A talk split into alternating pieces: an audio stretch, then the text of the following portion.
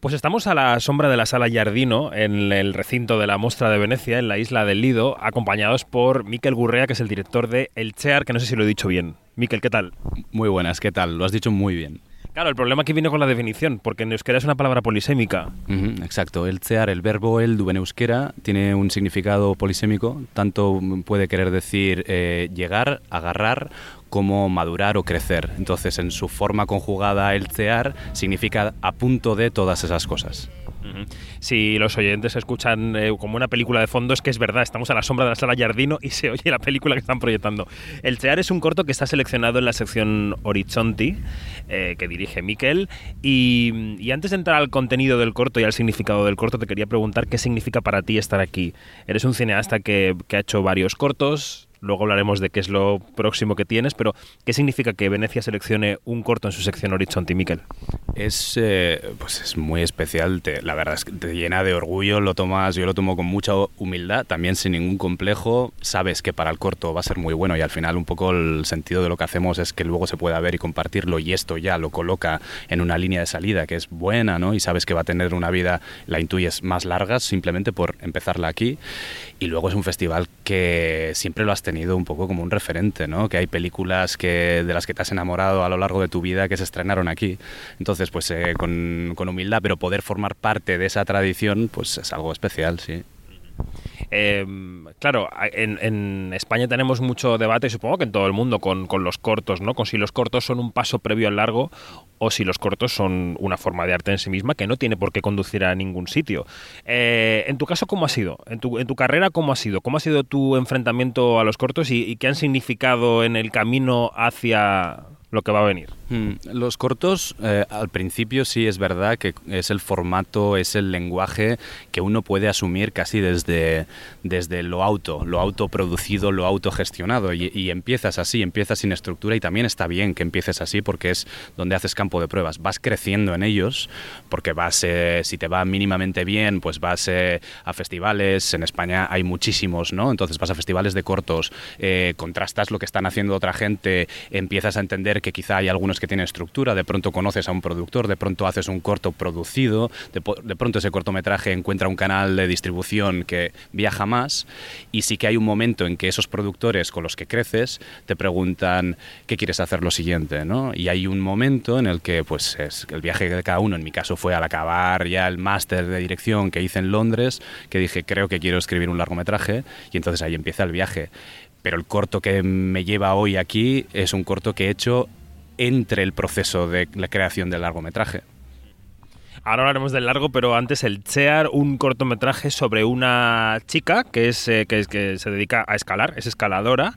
Eh, y que durante los entrenamientos de escalada que vemos en el corto, em, ella eh, escuchamos una voz en off con una carta que le escribe a su hermano. Eh, nunca sé dónde parar en la sinopsis para no revelar las tramas, Miquel. Donde tú quieras. El corto parte de una premisa de juntar o poner en relación o en justaposición tres elementos o tres capas que tienen que ver con mi autobiografía, pero que están llevadas a un terreno puramente de ficción, ¿no? partes de aquello que es propio para generar otra cosa. Por un lado estaba el contexto sociopolítico del País Vasco en el año 2000 ¿no? y el conflicto vasco como telón de fondo y como telón de forma, en cierta manera, ¿no? de todo lo que era vivir allí en aquella época. Por otro lado está la adolescencia como época paradigmática de cambio, de pérdida de la inocencia y yo en el año 2000 tenía 15 años, entonces esas dos capas están ligadas en mi memoria y como tercera capa está la escalada deportiva eh, ya no solo como una práctica de un deporte, sino como una forma de vida, ¿no? como una forma eh, de, ejercitar el cuerpo, pero también de experiencia interna. Y en mi mente, esas, eh, yo era escalador entre los 15 y los 18 años, era prácticamente lo único que hacía. Entrenaba cinco días a la semana y los fines de semana o me iba a roca o competía. Entonces esos tres elementos están ligados en mi memoria y tenía ganas de ponerlos en común en una película porque intuía que era algo que podía generar un lenguaje cinematográfico propio y ver qué sucedía. Y al final lo que vemos los espectadores, o al menos en la cabeza de este espectador, es la escalada como metáfora de la superación de esa losa colectiva que existía en Euskadi, que sigue existiendo, aunque un poco más liviana.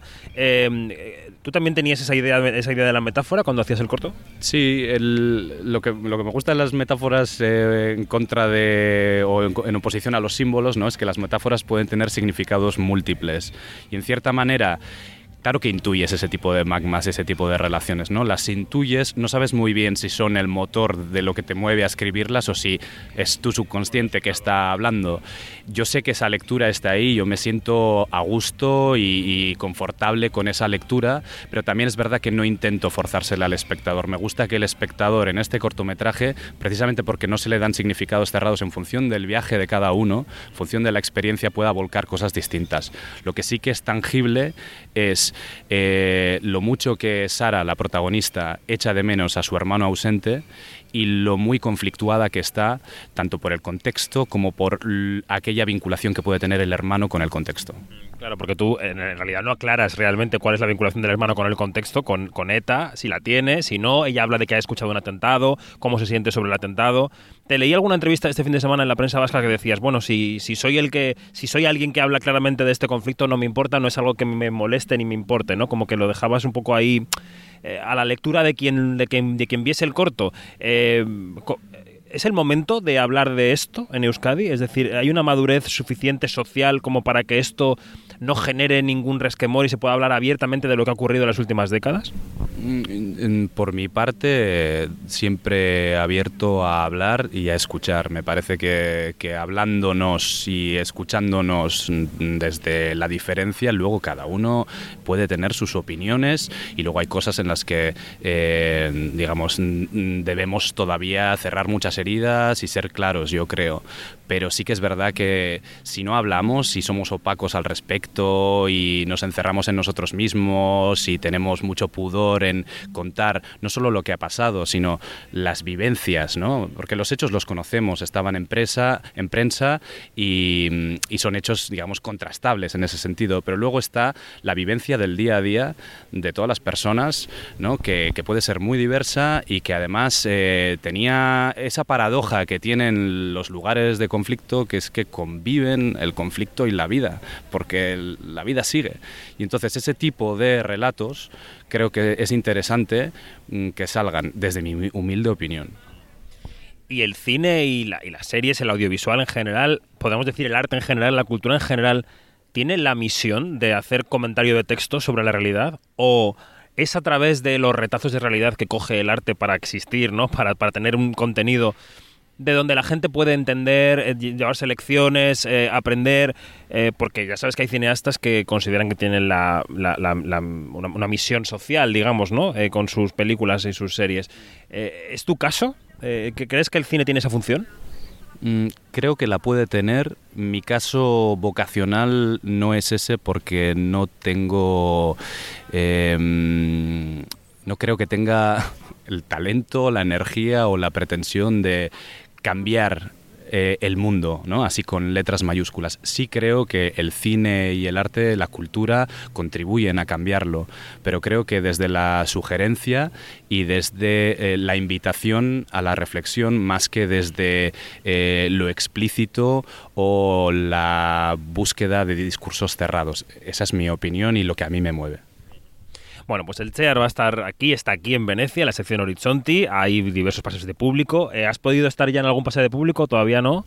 ¿Del corto? No, el, pase es el mañana, el día 9, a las, eh, creo que es a las 4 y media de la tarde. Y hubo un pase de prensa el día 1, pero yo llegué por la noche, así que no lo he podido ver todavía y qué sensaciones, suena el móvil, suena la vida en las entrevistas, y qué eh, cómo es ver la obra de uno con, con, público, qué sensaciones te llevas, qué es lo que esperas, porque hay directores que dicen, bueno, voy para ver si, si suspiran en el momento en que hay que suspirar, si se ríen donde hay que reírse. Mm en, mi, caso que la experiencia de la sala es, lo que más me gusta, ¿no? Eh, hay muchas maneras de ver cine, yo veo, consumo mucho cine en casa, veo mucho cine en casa, pero al final la sala es ese lugar en el que si hemos hecho las cosas mínimamente bien, los cineastas, uno entra de una manera y sales transformado, a veces para bien, a veces para mal, ¿no? Pero sales transformado de la experiencia. Entonces yo tengo unas ganas locas de verlo con gente real, además después del año y medio de pandemia que nos ha tocado, donde ¿no? hemos vivido momentos que no hemos podido tener experiencias colectivas, me hace mucha ilusión verlo con gente. Bueno, Miquel ha hecho cinco o seis cortos de entidad y este verano ha rodado su primer largo lo ha rodado en Girona, si no me equivoco. Y bueno, te quería preguntar, ya que vas a eh, montar ahora tu largo, que, ¿de qué va la historia? ¿Qué nos puedes contar de esa primera película de Miquel Gurrea? Mm, sí, la película mm, por el momento se llama Suro. Suro en catalán eh, significa corcho. Y es la historia de una pareja de treinta y pocos urbana que deciden eh, refundar y reflotar su relación yéndose a vivir a esta idea un poco urbana de irse a vivir a la naturaleza. ¿no? Se van a una masía que ella ha heredado en el norte de Girona y saben que tienen bosques de alcornocales de donde pueden extraer el corcho y con ello ganar algo de dinero, pero no tienen ni idea de cómo reflotar esa explotación forestal. Entonces se entran en contacto con un empresario local que les dice, por seis semanas de trabajo yo con mis hombres os doy 20.000 eh, euros.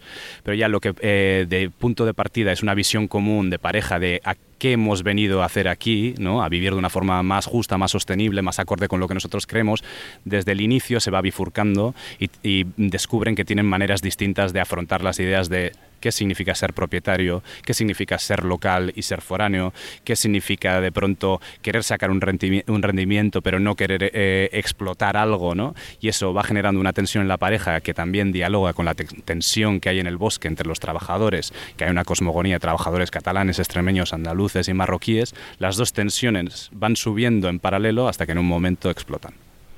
¿Y quiénes son los actores y para cuándo estará la película?